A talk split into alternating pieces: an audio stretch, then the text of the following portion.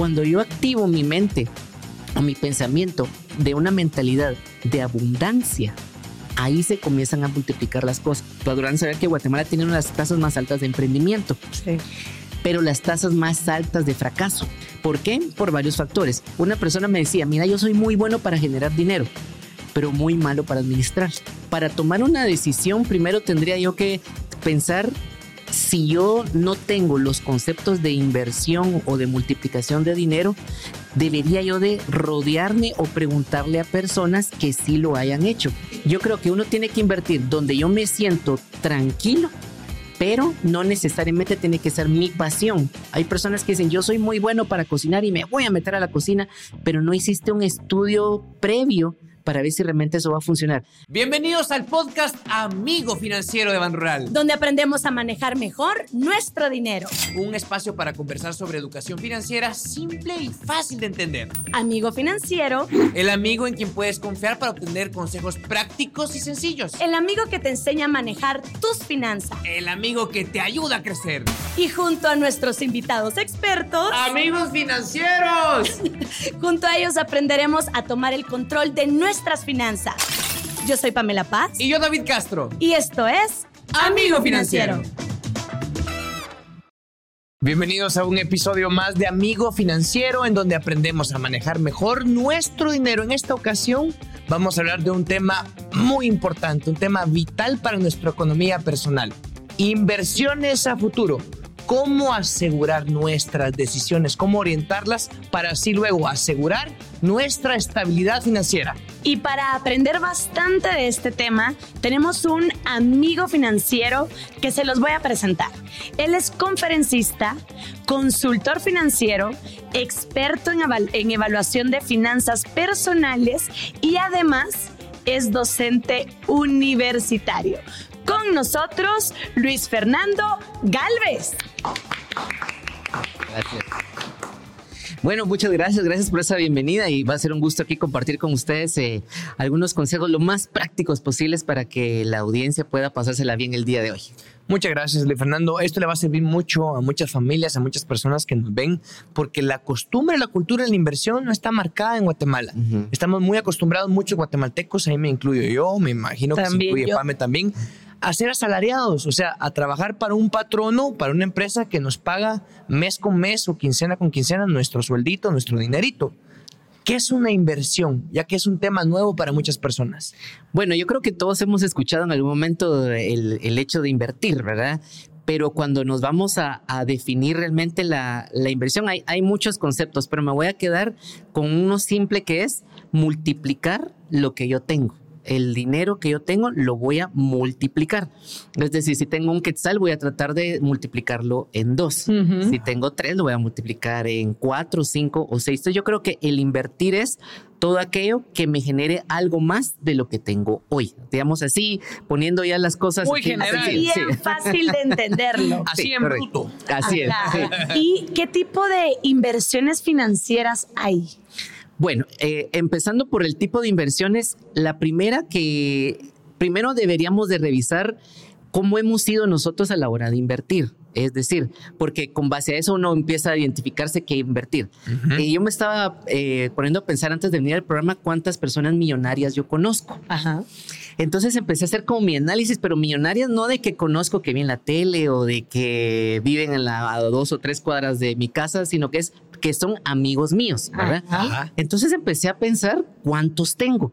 Entonces cada vez empecé a ver que el número era, era menos, era menos era menos. Sido reducido. Era reduciéndose. Entonces me comencé a dar cuenta que en mi caso, que yo venía de una vida de mucha escasez, no tenía un patrón de gente que tuviera muchos recursos. Mm. Entonces, eh, me recordé de dos o tres o cuatro personas que sí tienen muchos recursos y me hice una, un pequeño análisis de cómo realmente ellos invierten. Entonces me di cuenta que una de las cosas de las cuales ellos invierten es en propiedades. Esa es, esa es una. Y otras personas invierten primero en su educación y luego al tener una muy buena educación invierten en sus negocios cualquiera que sea. Entonces, cuando preguntamos qué tipos de inversiones hay, va a depender del tipo de personas. Yo quisiera hacer una pregunta a Luis Fernando. ¿Usted en qué invierte o cuál es su forma de invertir de todas las opciones que nos habló? ¿Cuáles son sus favoritas o cuál es su favorita? Bueno, yo creo que lo que yo aprendí en mi vida es que yo primero no era una persona de inversión, es decir, yo no nací pensando que era una persona de para invertir. Y eh, yo estuve, mi primera inversión fue creo que a los siete años, era yo donde vivía, había muchos libros. Entonces, cada vez que yo salía de mi casa, mi mamá iba a la panadería y no nos daban todo lo que mi mamá pedía porque no tenía los recursos. Entonces yo le pedía que me diera esto y lo otro y no se podía. Entonces, una persona que vivía, la, eh, que trabajaba en esta panadería, le, de repente le daba a mi mamá unos panes extras. Entonces yo eso yo lo veía, yo lo veía, qué buena persona esta señora. Entonces, caminando por estas calles donde yo vivía, había unos rótulos que decía, em, se compran libros usados. Entonces yo me recordé que en mi casa había libros usados. Entonces me voy a mi casa, eh, un día agarro una mochila, una bolsa y empiezo a meter todos los libros usados. libros de 1950, 40, se pueden mirar. Y la... consultó, solo los metió la mochila. me encanta. Entonces me fui a estos lugares y comenzaba a vender los libros. Eh, me imagino que las personas que vendían, eh, que me compraron, dijeron, hicimos la lotería aquí porque eran libros muy antiguos, ¿verdad? Entonces fue así como yo descubrí que a la hora de yo tener algo, lo daba y alguien me daba, me daba dinero. Entonces empecé a hacer algunas cosas como estas y luego me di cuenta que esto era una manera donde yo quería generar más plata. Entonces comencé a vender, pero me pasaron dos cosas. La primera, en el negocio que, digamos, formalmente comencé a iniciar, me asaltaron y me robaron todo el producto. Y la segunda es que el producto que me había quedado no me pagaron el resto de lo que yo debía. Entonces, ese fue mi primer fracaso. Ese fue mi, primer fracaso. Son cosas con las que uno no cuenta. Así es, exactamente. Entonces, ¿qué decidí yo dentro de mi corazón? Yo no soy una buena persona para multiplicar el dinero. Mm. Esa fue la primera decisión que metí en mi corazón y en mi mente. Entonces, a partir de esa época, yo decidí que solo me iba a dedicar a trabajar porque tener un negocio era sinónimo de que te roben o que te vaya mal. Ah. ¿verdad? Y no sé si a las personas que están viendo les ha pasado a ustedes que en algún momento cuando alguien no encuentra trabajo le dicen, mira, aunque sea de vendedor, andate a trabajar, ah, ¿verdad? Porque no hay nada más. Entonces, eh, si no encontraste de contador, de abogado o de médico, lo que sea, andate de vendedor, porque eso ahí por lo menos vas a encontrar trabajo. Entonces, muchas veces agarramos el tema de las ventas como un tema eh, malo, es decir, lo que caiga, ¿verdad? Y para poder generar recursos en nuestra vida, uno tiene que saber vender. Pero si yo no creo en mí mismo, si yo no creo en las habilidades potenciales que tengo, no se puede. No se puede multiplicar la plata. Entonces, cuando me preguntabas qué invertir, entendí conforme pasaron los años que la primera inversión que tenía que hacer era en mí, en mí mismo, ¿verdad? Y tuve que invertir en educación financiera para mí. Eh, empecé a tomar algunos cursos de finanzas, empecé a leer de finanzas, empecé a comprar libros porque yo dije, esto tiene que parar algún día, ¿verdad? Porque yo no puedo seguir en este estilo de vida. Y le añado otra cosa, conforme yo fui trabajando, me empecé a, endeudar. Entonces hice un mal uso de las tarjetas de crédito y eh, bueno, yo tengo, ¿qué estudios tengo? Tengo eh, diplomados en finiquitos, tengo maestrías de pagos de tarjetas de crédito no pagadas. En recepción de llamadas, tiene un doctorado en recepción de llamadas, de esto, se va, esto se va a ir a jurídica. ya me pueden buscar todos los buros que no me van a encontrar ahí, ya no quería aparecer ahí. Entonces yo recibía siete, seis, cinco llamadas diarias de los buros cobrándome los créditos. Yo era, tenía un máster en extrafinanciamientos, ¿verdad? Porque sacaba uno, me metí a otro y a otro y a otro. Entonces em, me di cuenta que yo tenía que parar en algún momento y me di cuenta hasta que mis cuentas fueron embargadas.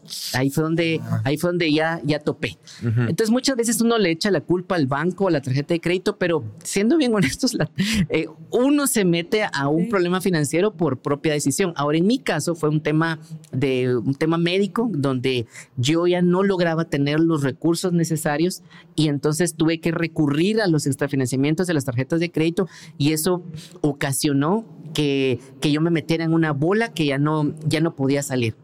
Entonces, una persona que está metida en deudas no puede pensar en inversión. No. ¿Por qué? Porque tu cabeza está metida en ver cómo voy a salir. Cómo las ¿verdad? pago. Cómo Sí. las pago. De hecho, hay un concepto que se llama la banda de ancha, la banda de ancha eh, cognoscitiva o financiera, y es que es como el internet. El mientras más limpia está la señal, mejor, mejor resolución y mejor comunicación hay. La, bancha de ancha, la banda de ancha financiera es mientras más contaminada está mi mente, financieramente, menos calidad hay a la hora de tomar una decisión en, en finanzas o a la hora de Qué usar el buena dinero. perspectiva, qué Sí. buena perspectiva, Fernando, sí. Y, y me gusta ese punto de vista porque eh, si no lo estamos entendiendo, una inversión es yo tomo del dinero que tengo, del dinero que estoy produciendo como trabajador, como herencia, como yo tomo el dinero que tengo y lo meto a algún lugar, lo invierto en algún lugar para recibir, si metí dos quetzales de lo que yo tengo o 50 quetzales, para recibir 60, 50, 70 de lo que yo metí. ¿Qué hizo Luis Fernando? Que se vio a él como producto, a él mismo. Él es conferencista, es consultor, Sí. es especialista financiero. Las empresas y las personas lo contratan en temas financieros. Entonces dijo, yo voy a hacer un producto, la plata que tengo la voy a invertir en mí porque yo soy el producto y yo voy a ofrecer mis servicios. Si yo invertí en mi educación 50 quetzales, voy, yo quiero recibir 100 quetzales porque me estén contratando por lo que yo sé. ¿verdad? Aquí el problema que tenemos muchos chapines, Luis Fernando, es que tenemos la plata porque somos trabajadores, un patrón no nos paga, estamos ahorrando, gracias a Dios, nos alcanza para ahorrar y no nos damos ese primer paso de hacer una primera inversión por ese miedo. Quiero dar mi dinero, pero hay mucha incertidumbre y riesgo porque no sé los beneficios que puedo obtener.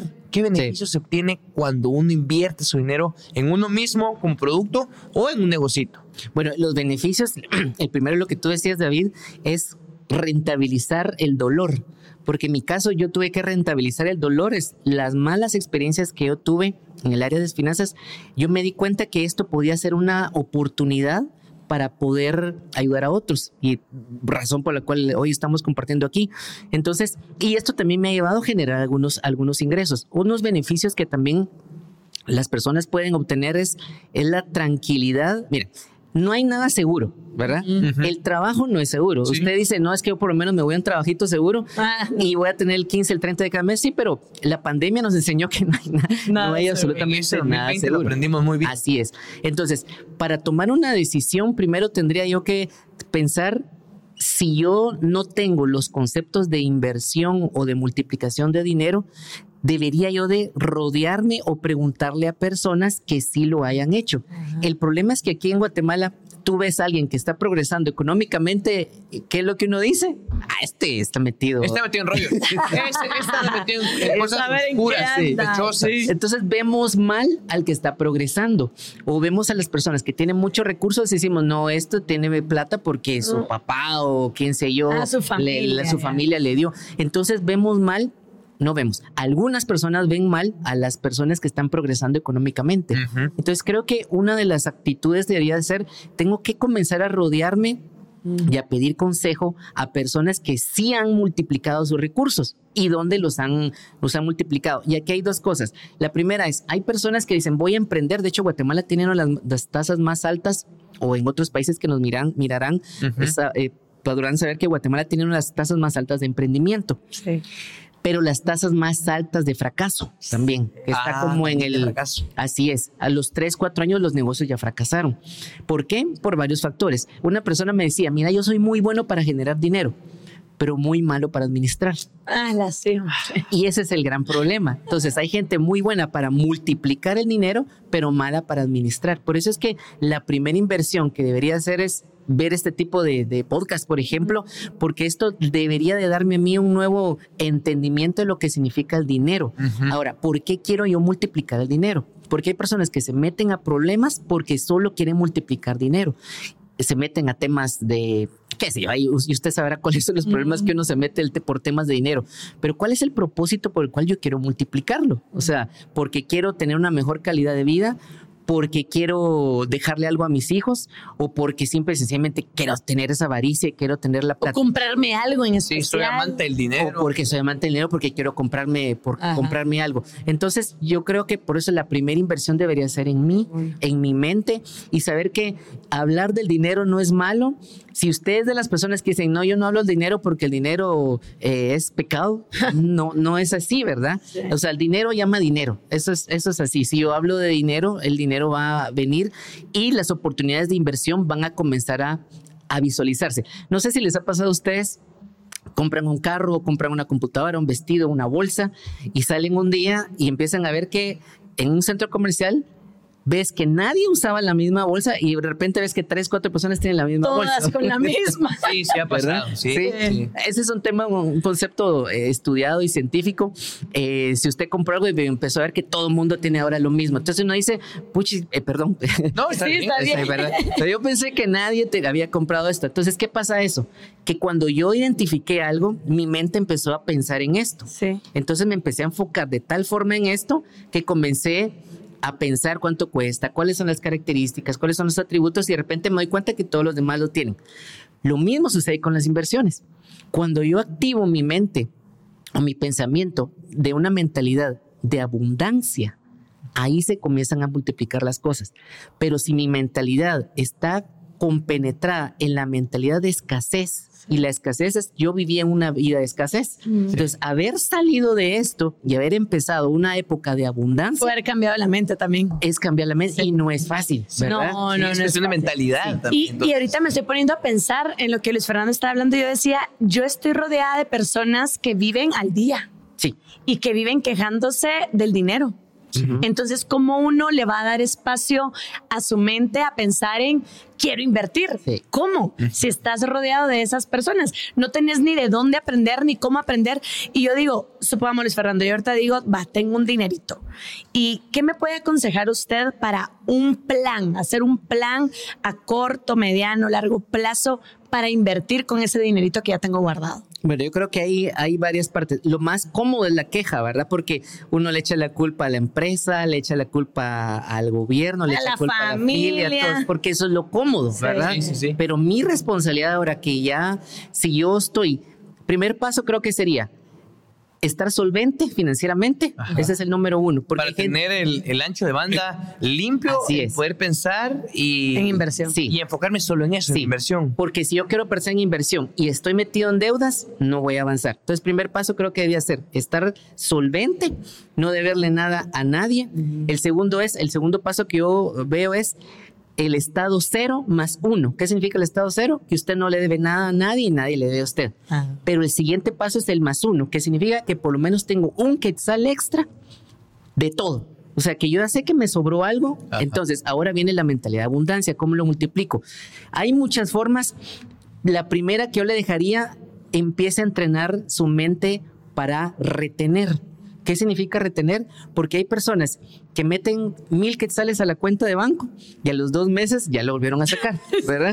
Entonces dicen, no, ya, es como ¿Pa que tú- qué? es como, Para pasear fueron unos mil quetzales. es como que tuviera COVID el dinero, que uno se quiere sacarlo rápido. Ajá. Entonces, en- a mí me funcionó abrir una cuenta de banco paralela al dinero que yo uso. Entonces, lo que me sobra, lo meto a esa cuenta y yo sé que esa plata yo no la voy a tocar.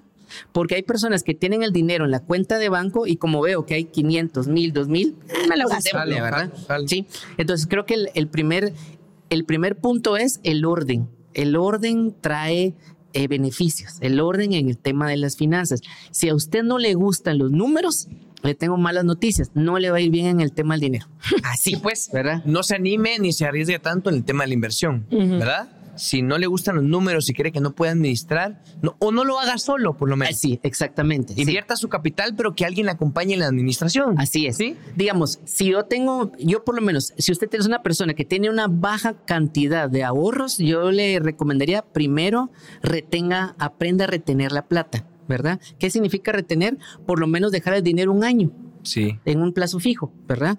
Eh, porque eso, aunque no gane tanto interés, pero lo que a mí me interesa es entrenar mi mente de que yo soy una persona que ya no necesito estos mil quetzales, sino que puedo vivir con el resto. Y que soy responsable, ¿verdad? Sí, y que no voy a tocar lo que no tengo que tocar Sí, ahorita. Sí. El número, el número dos sería, ¿qué puedo invertir? Bueno, hay personas que la más clásica y la más común son bienes y raíces, ¿verdad? Si una persona tiene eh, X cantidad de dinero, 40 mil, 50 mil quetzales, puede hacer un buen recorrido, encontrar terrenos y encontrar uno en 50 mil y decir, bueno, voy a esperarme un año y dentro de un año lo puedo vender en 55 mil. Ah. Por ejemplo, esa es una, esa es una inversión casi, casi segura. Sí, ¿verdad? pues.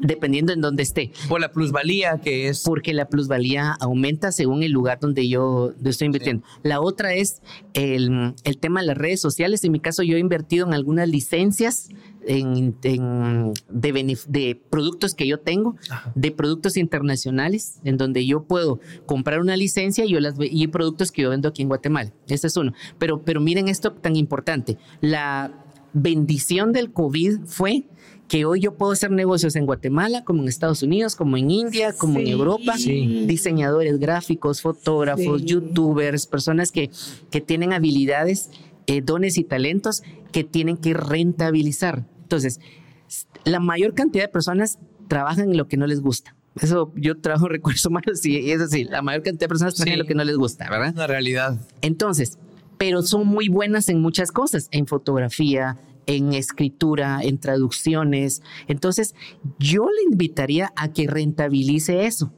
y que ofrezca sus servicios. A veces yo he hecho cosas de gratis y porque me encanta y en algún momento lo he hecho tan bien que ahora me pueden pagar por esto.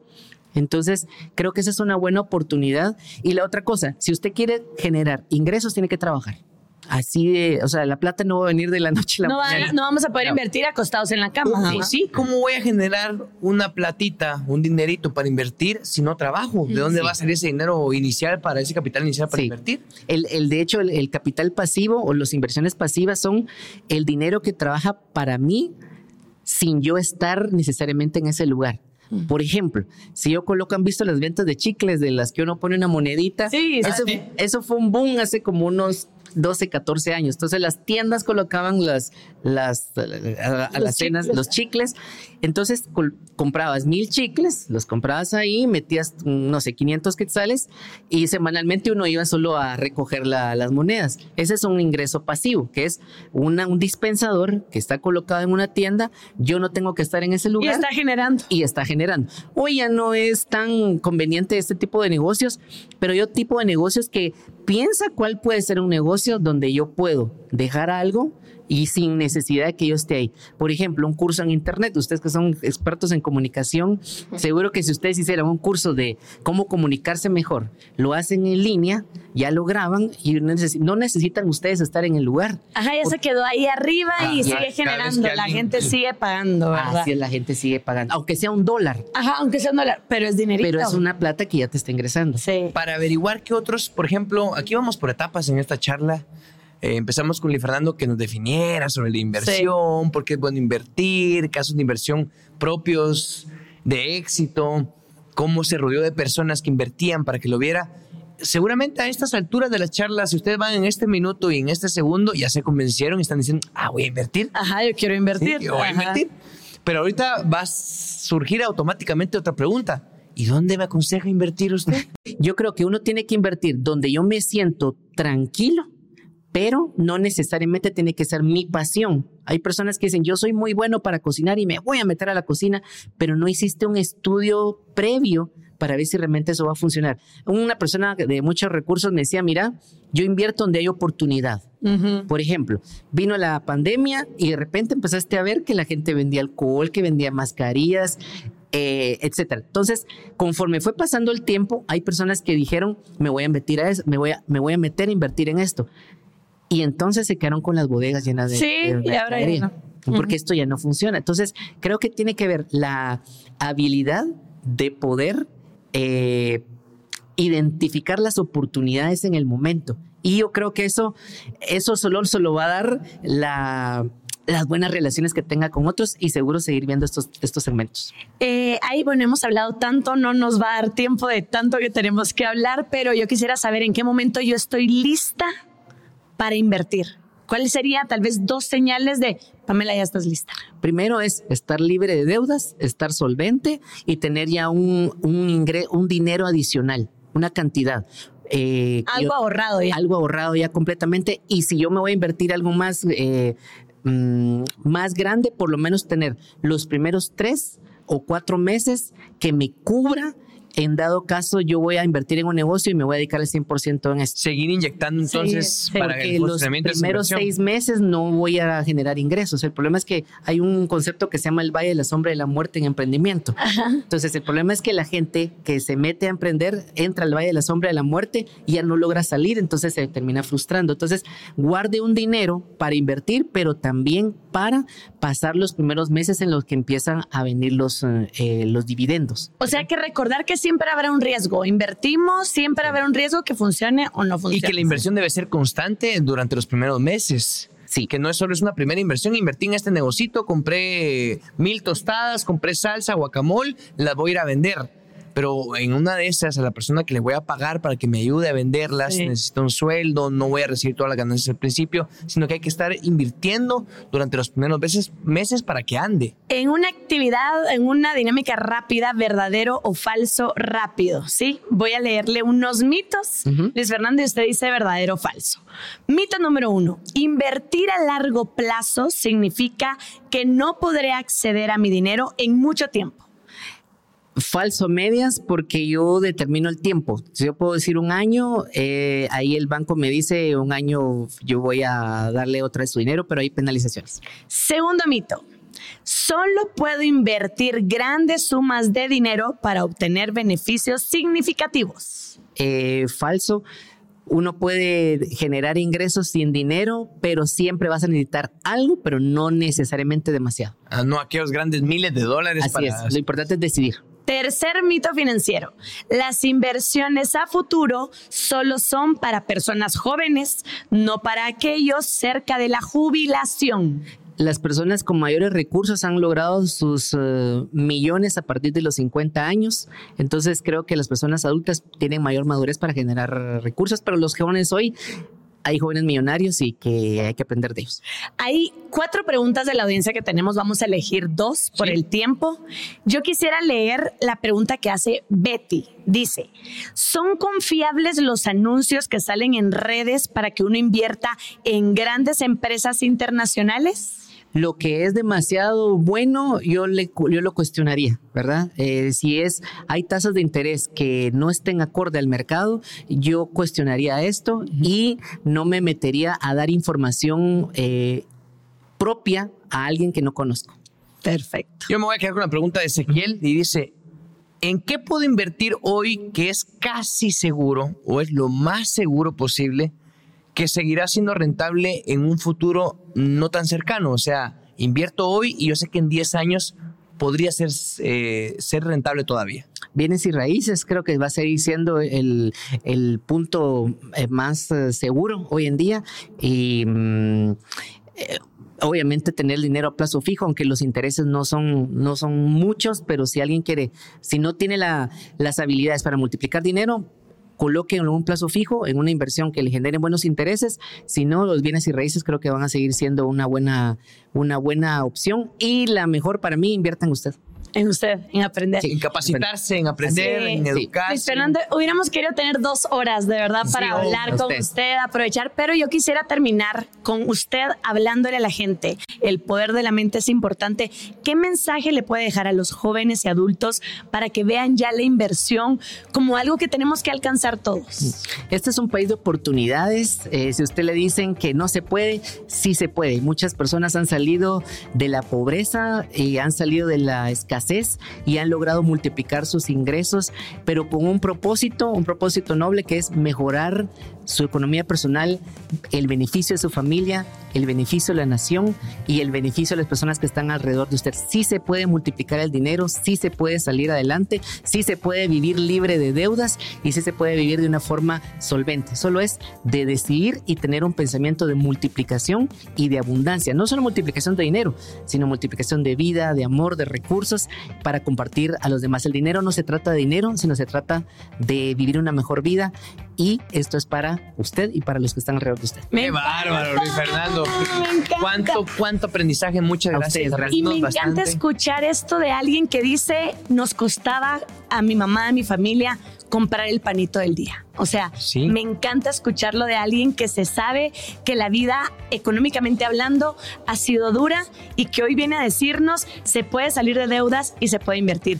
Toda nuestra admiración, Luis Fernando, Esas de historias de éxito son las que, con ese ejemplo, arrastran para que los demás tomemos decisiones. Mm. Gracias, Luis Fernando. A ustedes. Gracias Luis Fernando por acompañarnos. Esperamos que ustedes, al igual que nosotros, hayan disfrutado y aprendido de este episodio. Recuerden que pueden ver más episodios en amigofinanciero.com. Y hasta aquí llegó este episodio de Amigo Financiero. Espera, espera, espera. No malgastes tu dinero. Mejor escucha Amigo Financiero. Nos vemos en otro episodio de Amigo Financiero, donde aprendemos a manejar mejor nuestro dinero. Un espacio para conversar sobre educación financiera simple y fácil de entender. Ayúdanos a compartir este episodio con familiares y amigos que quieran tomar el control de su vida financiera. Encontrarás consejos prácticos y sencillos por parte de nuestros invitados expertos. Suscríbete hoy a YouTube, Spotify o en tu aplicación favorita para escuchar podcast y activa la campanita para que te avise cuando tengamos un episodio nuevo. Y no se te olvide seguirnos en todas las redes sociales de Ban Rural. Recuerda que puedes buscar más información sobre finanzas personales en la página amigofinanciero.com. Hasta el próximo episodio.